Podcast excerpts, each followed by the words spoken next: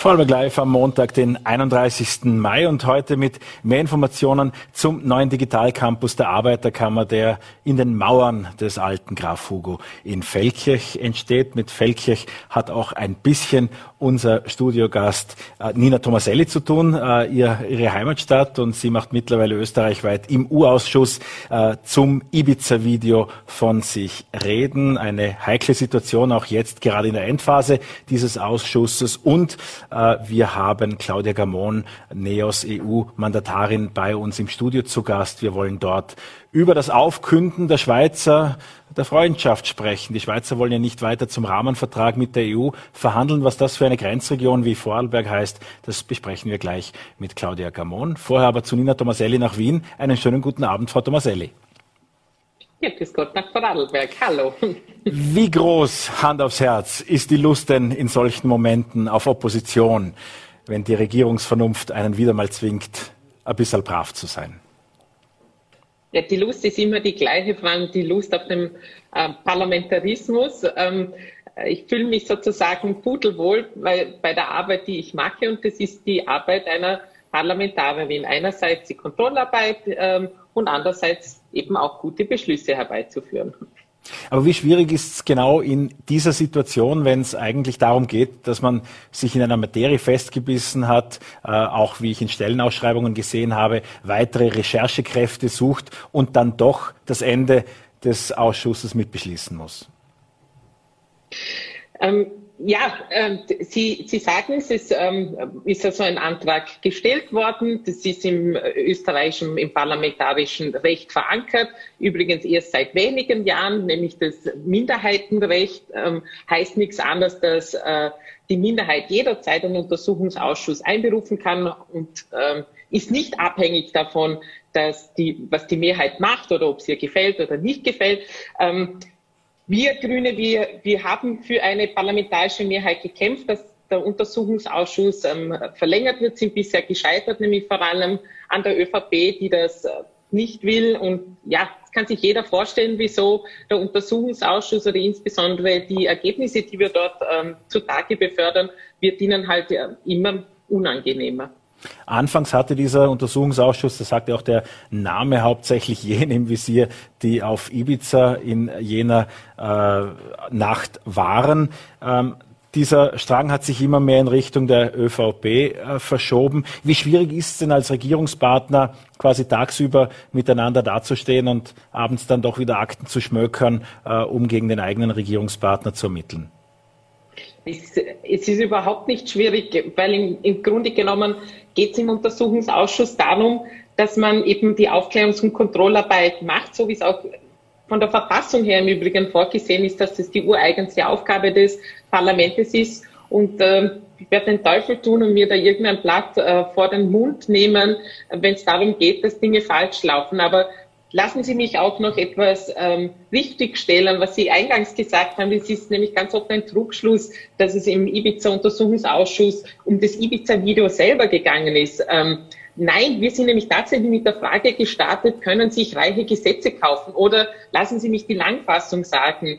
Sind die Aussagen, die Strache auf Ibiza getätigt haben, äh, stimmen die oder sind die nur besoffene Prallerei, so wie er das äh, selber immer gesagt hat? Da, mit dieser Frage sind wir gestartet. Mittlerweile haben wir zahlreiche Belege gefunden, welches äh, äh, System, welches politische System tatsächlich unter Türkis-Blau geherrscht hat, nämlich eines, das vor allem ihren wohlhabenden Freunden gedient hat und weniger den Bedürfnissen der Bevölkerung. Das sehen wir wirklich in, in vielen, vielen Akten und Chats. Ist das allein an dem Regierungspartner von Türkis gelegen? Und anders gefragt, ist das unter Türkis-Grün jetzt gänzlich anders? Nein, es, ist, es macht wohl einen Unterschied, glaube ich, und das sieht man auch vor allem an unserer Arbeit im Untersuchungsausschuss, dass ähm, eine Partei im Regierungsamt sitzt, die sich ähm, Transparenz und vor allem saubere Politik auf die, die Fahnen heftet. Das heißt, ähm, heißt in der praktischen Realität, dass, dass wir einerseits unsere Kontroll- und Aufklärungsarbeit auch wahrnehmen im Untersuchungsausschuss, nämlich unabhängig, ob wir auf der Regierungs- oder, oder Oppositionsbank sitzen, und andererseits die Regierungsarbeit, und da möchte ich insbesondere jene der Justizministerin Alma Sadic ähm, herausheben, die ja die Garantin dafür ist, dass diese ganzen Ermittlungen, die jetzt ähm, alle publik geworden sind, überhaupt funktionieren und vonstatten gehen können, nämlich indem sie ihre schützende Hand vor äh, die Justiz legt, damit die unabhängig und völlig unparteiisch ermitteln kann. Darum geht es im Kern und die oder äh, auch äh, ihre Urlaubsvertretung Werner Kogler ja auch den mächtigen ÖVP-Verbindungsmann im Justizministerium demontiert bzw. momentan beurlaubt hat. Äh, wie ist denn diese Verbindung, wenn es im Untersuchungsausschuss ein bisschen heftig äh, zugeht? Die ÖVP beklagt sich ja darüber, dass da teilweise sehr unwirtliche Zustände für die Befragten äh, herrschten. Ähm, ruft dann der Gust Wöginger die Sigi Maurer an und sagt, du, seid vorsichtig oder wie muss man sich das vorstellen? Das glaube ich eher nicht, weil die, die ÖVP weiß schon, wenn sie sich in die Regierung geholt hat. Also es dürfte sie nicht überraschen. Ähm, seit 35 Jahren gibt es bei uns ein Doppelprogramm. Das eine ist saubere Umwelt, das andere ist äh, saubere Politik. Und wir werden ja nicht damit aufhören, nur weil wir ähm, jetzt in einer Koalition mit der ÖVP sind. Ganz im Gegenteil, wir versuchen natürlich auch die ähm, Kontrollarbeit des Parlaments auch in konkrete Gesetzesbeschlüsse umzumünzen. Und tatsächlicherweise ohne den Untersuchungsausschuss wäre, wäre vieles gar nicht möglich gewesen. Stichwort Informationsfreiheitsgesetz, äh, Stichwort Antikorruptionspaket, Stichwort äh, Antiglücksspielpaket. Die Angriffe und Vorbehalte gegen die Justiz, auch gegen die Wirtschafts- und Korruptionsstaatsanwaltschaft, die werden ja von der ÖVP, auch von Sebastian Kurz seit geraumer Zeit, äh, über einem Jahr, immer wieder gestreut, an allen möglichen und unmöglichen Stellen erwähnt. Fehlt es da insgesamt an Vertrauen in die Justiz? Ja, Sie, Sie sagen es, und da finden wir auch die Verbindung zwischen Ihrer vorhergehenden äh, Frage und der jetzigen. Ähm, was die ÖVP natürlich schon versucht, und ich habe es habe es schon erwähnt, es ist hier halt äh, sehr, sehr unangenehm, ähm, was alles aufgedeckt worden ist im Ibiza-Untersuchungsausschuss von den Ermittlerinnen und Ermittlern der Staatsanwaltschaft. Und sie versuchen eben mit solchen haltlosen Angriffen im Übrigen ähm, sich auf Nebenschauplätze zu bewegen und von ihren eigenen Verstrickungen ähm, abzulenken.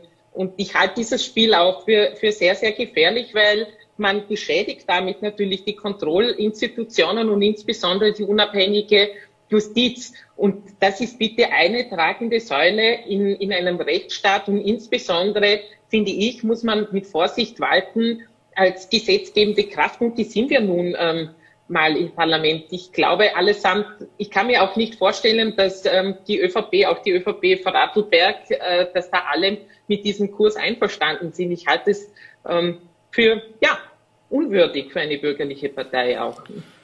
Jetzt äh, hat Finanzminister Gernot Blümel sich wirklich bis zum letzten Moment Zeit gelassen, um die Akten dann auch in einem sehr bemerkenswerten Vorgang zu liefern. Zwischenzeitlich etwas nachgebessert. Es soll auch digitale Versionen in weniger geheimer Variante geben als diese berühmten Umzugskartonsbilder, die wir alle gesehen haben. Ähm, was kommt bei Ihnen an äh, bei dieser Form der Aktenlieferung vom Finanzminister? Ja, was soll bei mir ankommen? Ich meine, was kommt bei allen Staatsbürgerinnen und äh, Staatsbürgern an? Absolutes Unverständnis, weil es natürlich nicht sein kann, dass man, ähm, und das sollte eigentlich selbstverständlich sein in einem Rechtsstaat, wenn der Verfassungsgerichtshof sagt, dies und jenes ist zu tun, ist dem Folge zu leisten. Und insbesondere von, von, einem, von einem Staatsorgan, weil es steht einfach niemand über dem Gesetz.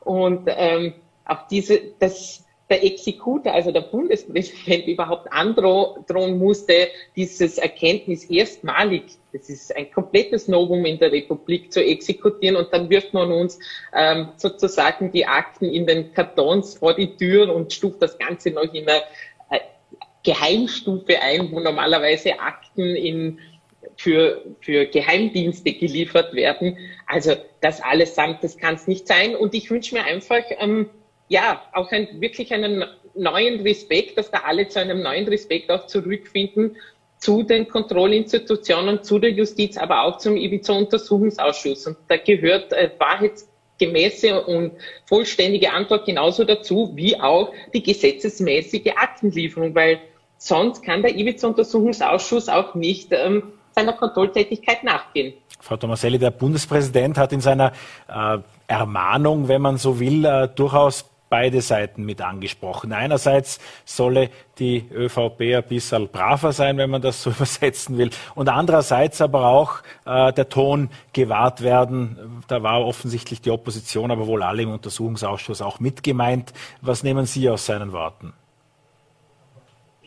Ja, ich, ich habe die, die Worte vom Bundespräsidenten gehört und ähm, ich persönlich hätte sie nicht gebraucht. Ich bemühe mich ähm, um stets um einen sachlichen Umgangston im, im IBIZ-Untersuchungsausschuss. Und im Übrigen ist das im Grunde genommen auch Realität ähm, über viele Stunden, weil sich auch viele Bürgerinnen und Bürger auch wünschen, äh, dass das Ganze live übertragen wird, online oder im Fernsehen. Ich kann Ihnen sagen, das ist ganz, ganz sehr langweilig, weil es wirklich Frage, Antwort, Frage, Antwort, Frage, Antwort ähm, ist. Und ähm, Wenn es mal heiß hergeht, dann ist das, geht das in der Re geht es nicht gegen Auskunftspersonen, sondern zwischen ähm, den Par Parlamentariern hin und her. Und das liegt halt eben auch dann, das muss man so ehrlich schon sagen, dass da eine Fraktion ähm, im Untersuchungsausschuss sitzt, die halt ganz gerne mit diversen äh, Störaktionen auffällt. Aber das öffentlich machen wäre schon auch in Ihrem Sinn. Ja, auf jeden Fall, weil ich dann glaube, dass sich jeder ein äh, eigenes Bild machen kann, weil wenn man sich die Berichterstattung also auch in den letzten Wochen anhört, dann könnte man auch meinen, dass die ÖVP äh, immer mehr durchdringt mit ihrer Strategie. Es wird da über Essensgewohnheiten von Parlamentarierinnen äh, berichtet und eben halt nicht mehr über Inhalte. Und um, um die geht's ja letzt, ähm, letztendlich. Und ähm, wenn das Ganze live übertragen wird, dann sieht, sieht jeder, dass das absolut gesittet und komplett ähm, sachliche parlamentarische Arbeit ist einerseits und andererseits glaube ich auch, ähm, dass gewisse Auskunftspersonen diszipliniert äh, sein werden in ihrem Auftreten, weil ähm, ich habe vorhin von Respekt gesprochen, 90 Erinnerungslücken bis hin, ich habe vergessen, ob ich überhaupt einen Laptop äh, habe, ähm, hat halt auch wenig mit einem respektvollen Umgang mit dem ähm, Gremium, mit dem Kontrollgremium des Parlaments zu tun. Gehen wir von äh, Essensgewohnheiten kurz zu Reisegewohnheiten. Der ÖBAG-Vorstand Thomas Schmidt hat ja auch heute wieder von sich reden gemacht, indem Ihr ehemaliger Parteikollege Peter Pilz und sein Portal Zack Zack äh, neue Chats veröffentlicht hat, aus den Ihnen offenbar ja auch vorliegenden Akten. Da beschwert er sich äh, gegenüber seiner Assistentin, dass er mit dem Pöbel reisen muss, weil er seinen Diplomatenpass in dem Moment gerade verloren hat oder äußert sich abfällig über Flüchtlinge. Ähm, was haben Sie nach Studium von zig SMS und auch nach Studium der Akten für ein Bild von Thomas Schmidt? Ja, kein gutes. Ich meine, Sie haben jetzt ähm, die, die ähm, SMS jetzt, die heute an die Öffentlichkeit geraten sind, aufgezählt, aber im, im Wesentlichen glaube ich, die, die Hauptgeschichte ist halt immer noch jene, dass Thomas Schmidt im Finanzministerium gesessen ist. Und ich habe ja ganz am Anfang von diesem türkisblauen System, das vor allem Wohlhabenden gedient hat oder den persönlichen Gönnerinnen und Gönnern gesprochen. Und da muss ich schon sagen, das Finanzministerium war geradezu eine Drehscheibe für diese Politik. Ähm, ich ich kann jetzt nur stichwortartig erwähnen, Operation Edelstein, man hat versucht, das Bundesrechenzentrum an die teilprivate Post AG ähm, zu verschärfen oder auch Wohnungen ähm, der Bundesimmobiliengesellschaft in ihrer Tochtergesellschaft ähm, ADE oder auch die Nähe zur, ähm, zur Versicherungswirtschaft, also die Gesetze, die man dazu beschlossen hat. All jenes, da hatte Thomas Schmidt immer seine Finger drinnen und nicht zuletzt ähm, bei äh, der ÖBAG diese, dieses riesige äh, Beteiligungsunternehmen, das das Familiensiebel der Republik verwaltet, 26 Milliarden Euro. Das hat er sich alle zus äh, selber zusammengeschustert, bis hin zum Bewerbungsprozess und den Ausschreibungen und, und, und, und, und. Ähm, das alles, das ist, kann ich mir einfach nicht vorstellen, dass sich das irgendjemand in Österreich wünscht, dass Politik so funktioniert. Das war alles Realität unter Türkisblau. Sind Sie zufriedengestellt mit der Aussage, dass Thomas Schmidt seinen Vertrag im kommenden Jahr dann nicht verlängert? Äh, also, wenn ich an seiner Stelle gewesen wäre, hätte ich schon längst äh, meine, meinen Hut genommen, um Schaden auch von, von der Gesellschaft abzuwenden. Also ähm, mit all dem, was wir jetzt wissen, wie er zu seinem Job gekommen ist, wie er seinen Job ausführt und, und, und, und, und, ähm, kann es eigentlich nicht sein, dass er noch länger da sitzt. Aber es ist letztendlich ähm, die Entscheidung des Aufsichtsrates in, in der ÖBAG. Thema zum Hut nehmen, den, den Hut nehmen. Wo wären die Grenzen für den Bundeskanzler Sebastian Kurz, der derzeit als Beschuldigter geführt wird und was von der ÖVP keine Antwort auf die Frage gibt, ob er als Angeklagter dann auch tatsächlich zurücktreten würde? Genau, Sie sagen, im, im Grunde genommen müssen Sie vor allem die, die, die ÖVP fragen. Ich meine, ich, ich kann Ihnen sagen, was ich tun würde, was meine Kolleginnen und Kollegen tun würden von den Grünen. Also würde ja keine Sekunde darüber nachdenken und die Konsequenzen ziehen, ist ja keine Frage in so einem Fall. Sie haben sicherlich heute, wie wir auch, mit äh, etwas Amüsement, aber natürlich auch mit Interesse die Süddeutsche Zeitung gelesen. Da steht heute drin, dass es in Wien hektische äh, Ersatzpläne gibt, falls Sebastian Kurz dann trotzdem sich selbst aus der Schusslinie nehmen müsse. Und da wurde der Name des Vorarlberger Landeshauptmanns Markus Wallner erwähnt, dass er dann eben Kurz vertreten slash nachfolgen solle. Wie haben Sie das aufgenommen? Wahrscheinlich ähnlich wie Sie. Ich kenne dieses Gerücht tatsächlich nur aus der Süddeutschen Zeitung und habe das sonst noch nie nirgendwo vernommen. Dann bleiben wir dabei, welche große Fragen der U-Ausschuss Ihrer Ansicht nach geklärt haben, äh, geklärt, äh, klären konnten, so muss ich sprechen. Ähm, mhm. Frau Tomaselli, was sind die, was werden die größten Errungenschaften sein, die dank U-Ausschuss äh, transparent wurden? Na, wir haben ein komplettes System ähm, aufgedeckt, wie ähm, am Rechnungshof vorbei Parteispenden gesammelt worden sind. Stichwort äh, Spendenstückeln, ähm, Stichwort aber auch ähm, diverseste Vereinskonstruktionen. Ähm, das war eine Aussage von HC Strache ähm, auf Ibiza. Wir haben, wir haben ein Bild, äh, Bild gesehen, wie man mit Privatisierungen umgegangen sind. Auch jene hat im Übrigen HC Strache auf Ibiza angesprochen, die erwähnte Operation Edelstein oder aber auch ähm, eben Aare, Wohnung, Wohnungsverkauf von staatlichen Wohnungen oder aber auch, und das war eigentlich schon auch de, das Kernthema des Ibiza-Untersuchungsausschusses, die Einflussnahme auf die Gesetzwerdung. Und auch da haben wir wirklich zahlreiche Beispiele gefunden. Das Rücktrittsrecht zum Beispiel, das bei den Lebensversicherungen, dass das einfach so schnell, schnell, schnell, mir nichts, dir nichts ähm, aufgelöst worden ist in der, in der guten alten Qualität. Oder auch im Privatstiftungsrecht, dass sich da äh, wohlhabende Freunde involviert haben. Also nochmals, die, die, der Kern, glaube ich, von diesem Untersuchungsausschuss ist es wirklich, dass wir ein, eine ganze Fülle an Belegen und Beweisen wirklich aus den finsteren Ecken gezogen haben und an die Öffentlichkeit befördert haben. Und es kann sich jeder sein eigenes Bild machen, welches System unter Türkis-Blau geherrscht hat. Nationalratsabgeordnete Nina Tomaselli war das bei uns bei Vorarlberg Live. Frau Tomaselli, vielen Dank fürs Dabeisein und einen schönen Abend noch. Vielen Dank fürs Gespräch und tschüss nach Vorarlberg. Dankeschön. Sie sitzen mitten in Europa, doch richtige Europäer wollen die Schweizer nicht sein.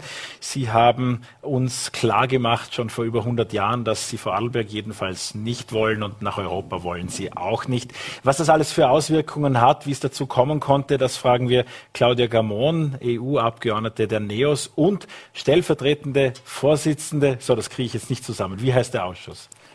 Es ist die Delegation, ähm, die zwischen Delegation dem EU-Parlament und der Schweiz. Zur Schweizer, zu den Schweizer Beziehungen. Einen schönen guten Abend, Frau Gamon. Hallo. Zuerst noch mal kurz zum U-Ausschuss, wo ja auch die NEOS keine unmaßgebliche Rolle spielen. Wie beurteilen Sie, Sie haben jetzt beim Gespräch zugehört hier im Studio, wie beurteilen Sie die Rolle von Nina Tomaselli, die ja hin und her gerissen ist zwischen dem, was ein U-Ausschuss als Bühne für eine Opposition auch bietet und dem, was die Regierungspartei dann doch wieder abverlangt?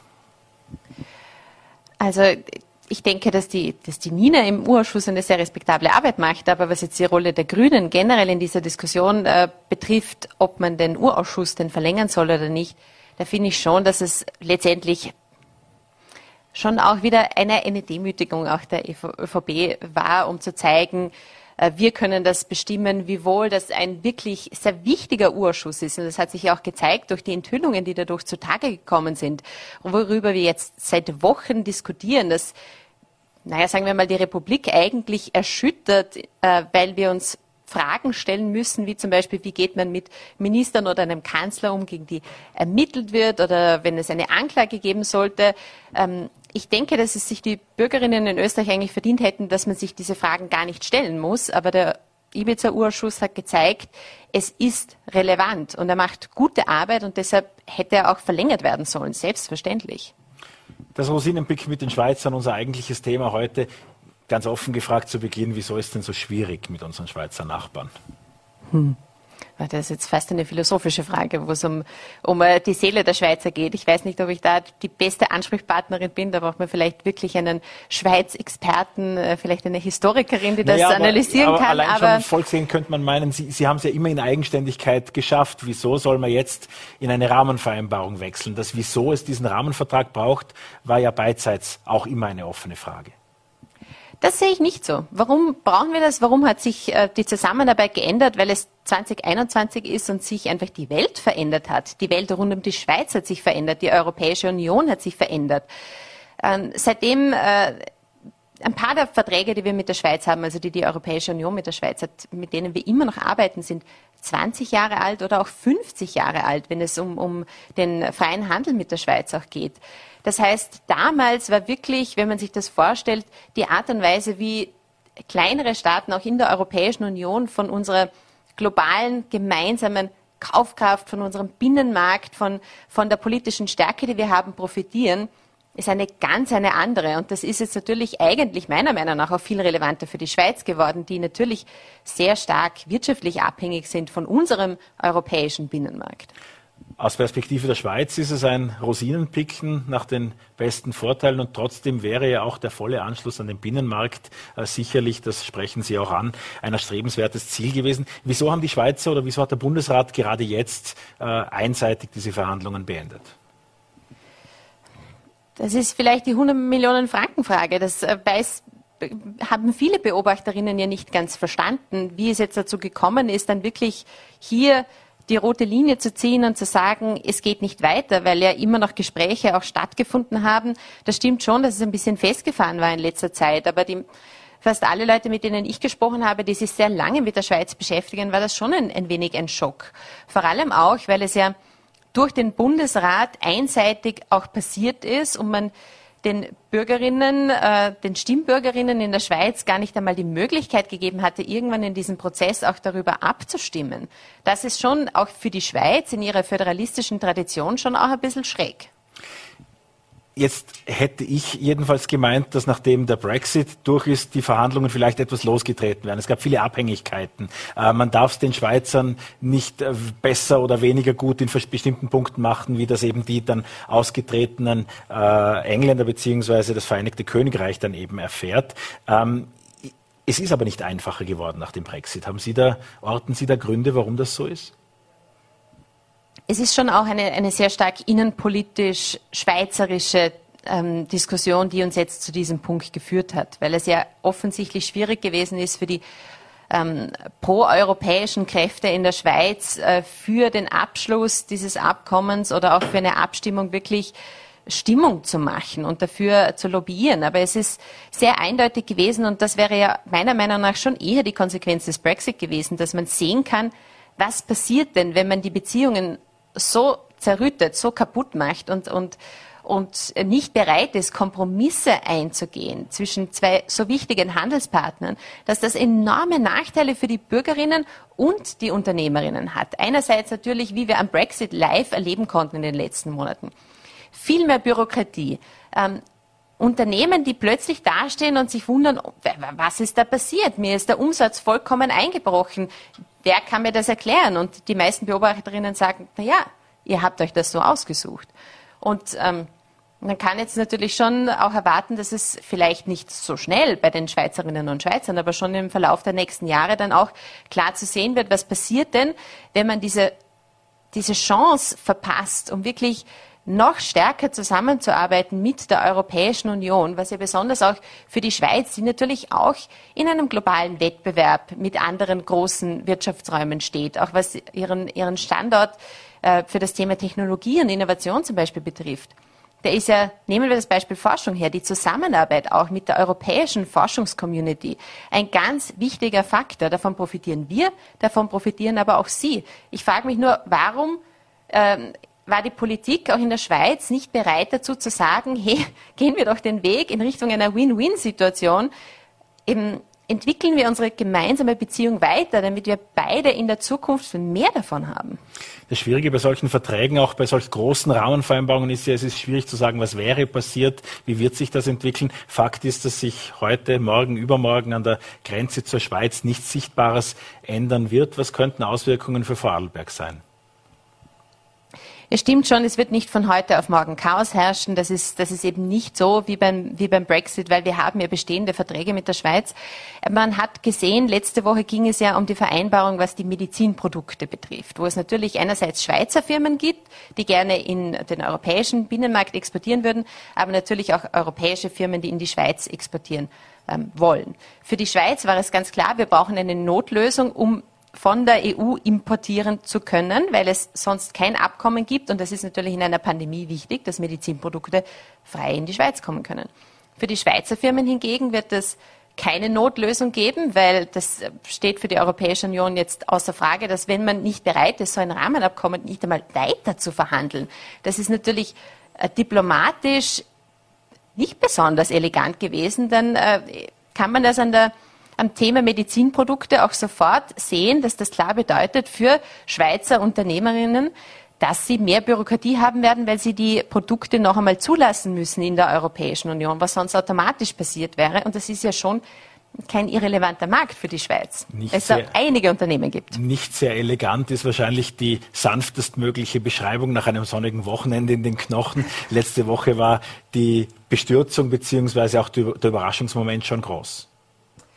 Ja, ähm, vor allem auch, weil natürlich für mich klar war, eigentlich, das ist ja kein Umgang miteinander. Das ist keine Art und Weise, wie man mit einem Verhandlungspartner umgeht, mit dem man über, über, über sieben Jahre hinweg an so einem großen, wesentlichen Abkommen verhandelt. Vor allem, wenn ja auch der Schweizer Bundesrat noch vor Monaten gesagt hat, dass es ganz klar zum Nachteil der Schweiz wäre, wenn man das Rahmenabkommen nicht abschließt und beschließt und ratifiziert.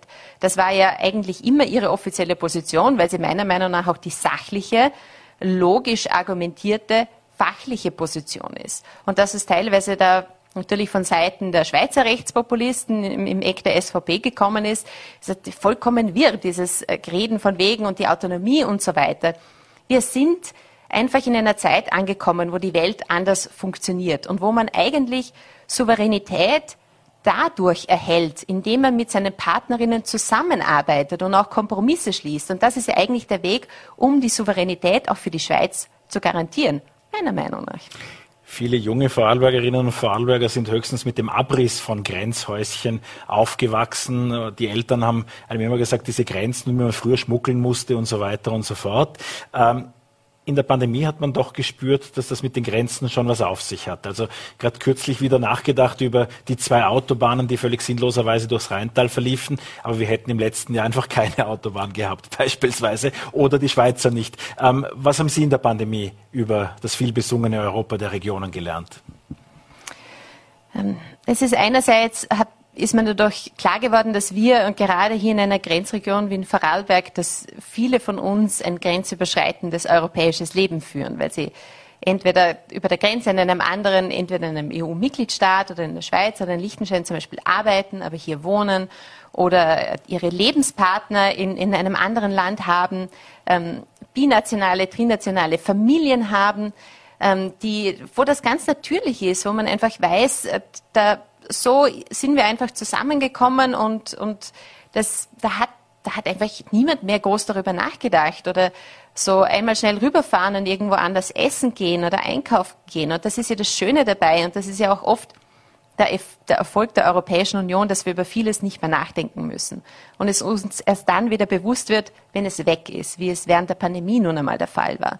Und ich denke schon, dass es für viele Menschen klar wieder war, auf einmal, was das bedeutet, wirklich diese Vorteile, diese Freiheiten als Europäerinnen und Europäer, als, als Unionsbürgerinnen zu haben und wie wichtig das ist, dass man genau das auch verteidigt und so schnell wie möglich wieder zurückkriegt, wie jetzt hoffentlich bald mit dem europäischen EU-Zertifikat Vulgo Grüner Pass. Da geht es nur noch um die Ausführung, wenn es um die Parlamentarierinnen, Parlamentarier gibt. Was sind Ihre Hoffnungen jetzt bis zur Sommerpause oder bis zum Sommer? Was können wir uns noch von Europa erwarten?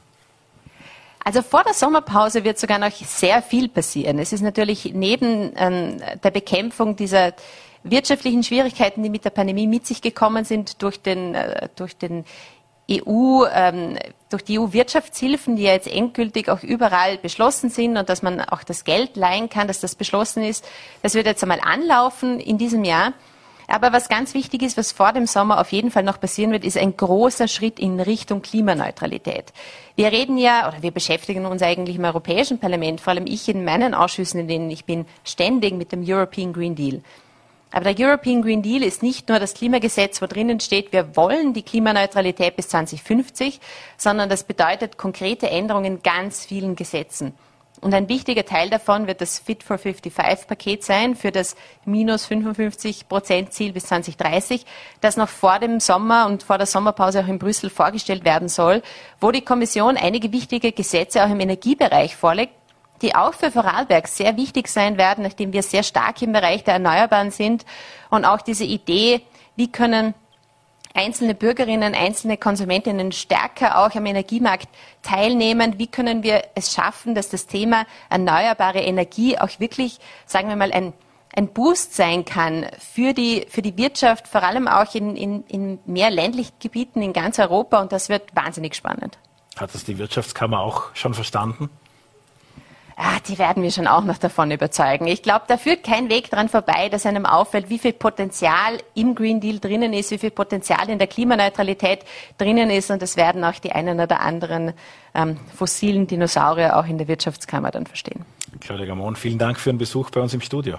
Dankeschön.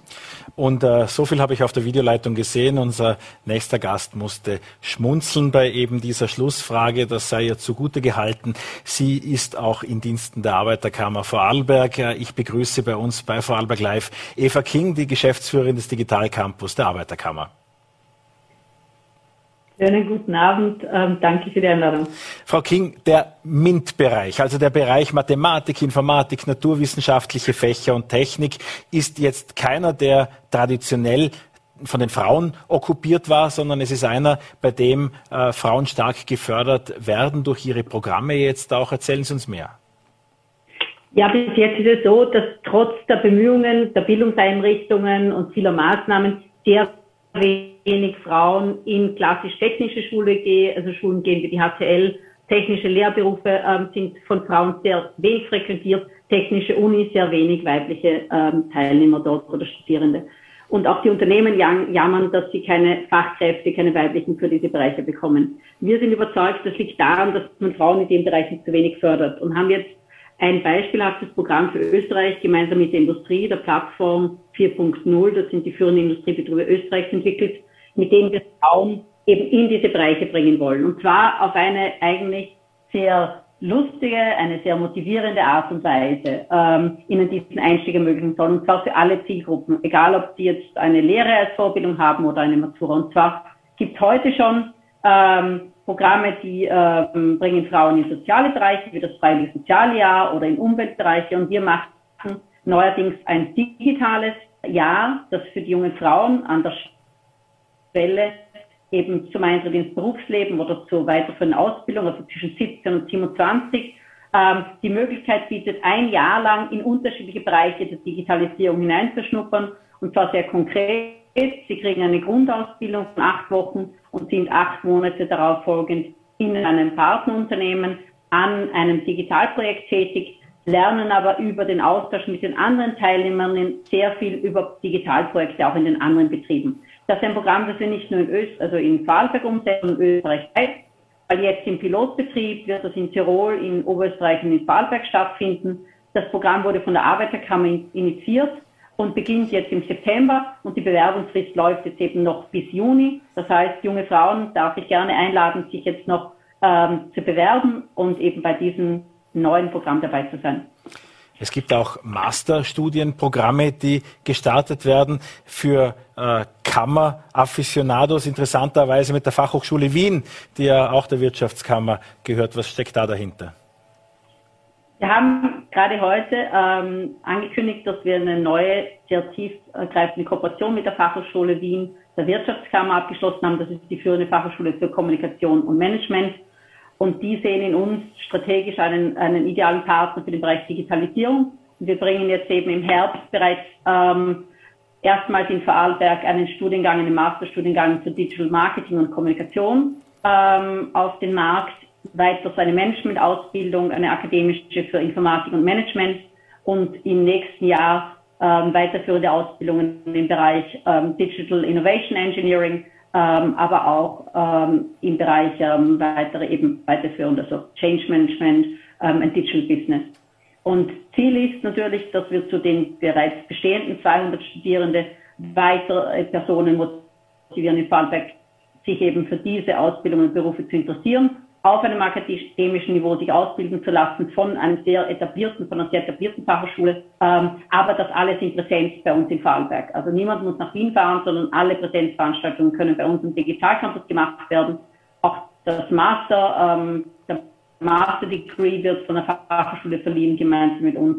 Genau. Und wir sind eben dran, ähm, auch im Rahmen dieser Kooperation weitere Studiengänge auf den Markt zu bringen. Wer äh, vorzüglich wahrscheinlich mit dem Fahrrad am Digitalcampus vorbeifährt, weil es ja hinten über die Mutterstraße sozusagen am besten einsehbar ist in Feldkirch und eine beliebte Radroute ist. Der sieht in den altehrwürdigen Mauern des Graf Hugo ein schönes Schild Schafferei über dem Eingang. Was verbirgt sich denn im alten Graf Hugo so ganz äh, unschuldig gefragt? Ja, das ist das neue Headquarter, unter anderem des Digitalcampus, aber zuallererst mal ist es eigentlich ein Vorzeigeprojekt der Arbeiterkammer, die gesagt hat, natürlich als Dienstleister zum Thema Arbeit müssen wir auch mit der Zeit gehen und eben im Bereich moderne Arbeitswelt Schwerpunkte setzen und uns damit auch intensiv auseinandersetzen. Und sie hat eben dieses Haus komplett saniert und es ist jetzt ein, auf vier Geschossen ein Innovationsort zum Thema neue Arbeit. Und der Digitalcampus darf als einer der ersten Bewohner dieses Hauses eben auch seine Angebote hier in diesen neu gestalteten Mauern ähm, anbieten. Hinter den Mauern und für alle, die sich äh, dafür interessieren, es ist schon jetzt offen, äh, verbirgt sich eben einerseits Kursräumlichkeiten, großzügige Veranstaltungsbereiche, hochmoderne ähm, Eventzonen und Lounge, ähm, ein Club ähm, und eine Gastronomie. Ähm, und wie gesagt, ist für alle offen und soll auch wirklich als dritter Ort in Vorarlberg ein begehbares, ähm, ein begehbares Zentrum für Arbeitskultur sein, in dem wir eben zeigen, was in Vorarlberg möglich ist und die eigentlich eh schon, die Vorarlberg Arbeitskultur, die eh schon ein Exportschlager ist, eben auch in Zukunft als solche positionieren. Sie sind ja nicht nur berühmt berüchtigt dafür, vor Energie zu sprühen, äh, sondern jetzt auch mit dem Digitalthema, das Sie in Feldkirch da maßgeblich vorantreiben, auch berufen dazu, die Vorarlberger Politik daran zu erinnern, was notwendig wäre aus Ihrer Perspektive. Oder, wie wir so oft hören, ist eh alles super. Nein, wir haben noch viel vor. Will nicht zu viel verraten, aber wir sind noch nicht am Ende und es stimmt, im Digitalbereich ist noch extrem viel zu tun. Also ich kann jetzt mal über unsere eigenen Initiativen sprechen. Am Digitalcampus werden wir eben diesen Studiencampus sehr stark ausbauen, also mit Fokus Digitalisierung. Aber wir werden auch die zweite große Herausforderung äh, Klimawandel aufgreifen und eben nicht nur eben in Digitalisierung ähm, investieren, sondern eben auch in Klimatech. Und wir werden dazu entsprechende Ausbildungsrichtungen aufbauen. Das heißt, in Zukunft wird es dann nicht nur mehr das Digital Campus sein, sondern auch der Digital and Green Campus. Ähm, und da sehe ich im Vorarlberg großen Handlungsbedarf, weil wir dann nicht nur die notwendigen Fachkräfte brauchen und dafür viel zu wenig Absolventen derzeit haben.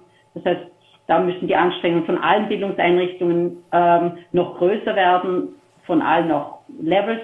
Aber es fehlen uns dahinter auch natürlich noch die entsprechenden Unternehmen, die das aufgreifen. Das heißt, wir werden auch wiederum hier ähm, sehr stark in den Austausch mit der Praxis gehen und auch probieren, gemeinsam mit Unternehmen hier ähm, Ansätze zu entwickeln, wie sie das natürlich für ihre Ausbildung der Mitarbeiter nutzen können, aber sehr konkret auch äh, für Business Ventures und Innovationen, die was eben mit moderner Arbeit, mit Digitalisierung und grüner Technologie zu tun haben. Da tut sich doch einiges. Vielen Dank, Eva King, Geschäftsführerin des Digital Campus, für diese Einblicke und dass Sie Zeit für Vorarlberg Live hatten. Vielen Dank. Und mit lieben Grüßen nach Feldkirch und auch wo auch immer Sie uns heute Abend zusehen, verabschieden wir uns äh, für den heutigen Abend und damit für den Mai. Wir sehen uns wieder im Juni, schon morgen um 17 Uhr hier auf Voller.t, VNRT und Ländle TV.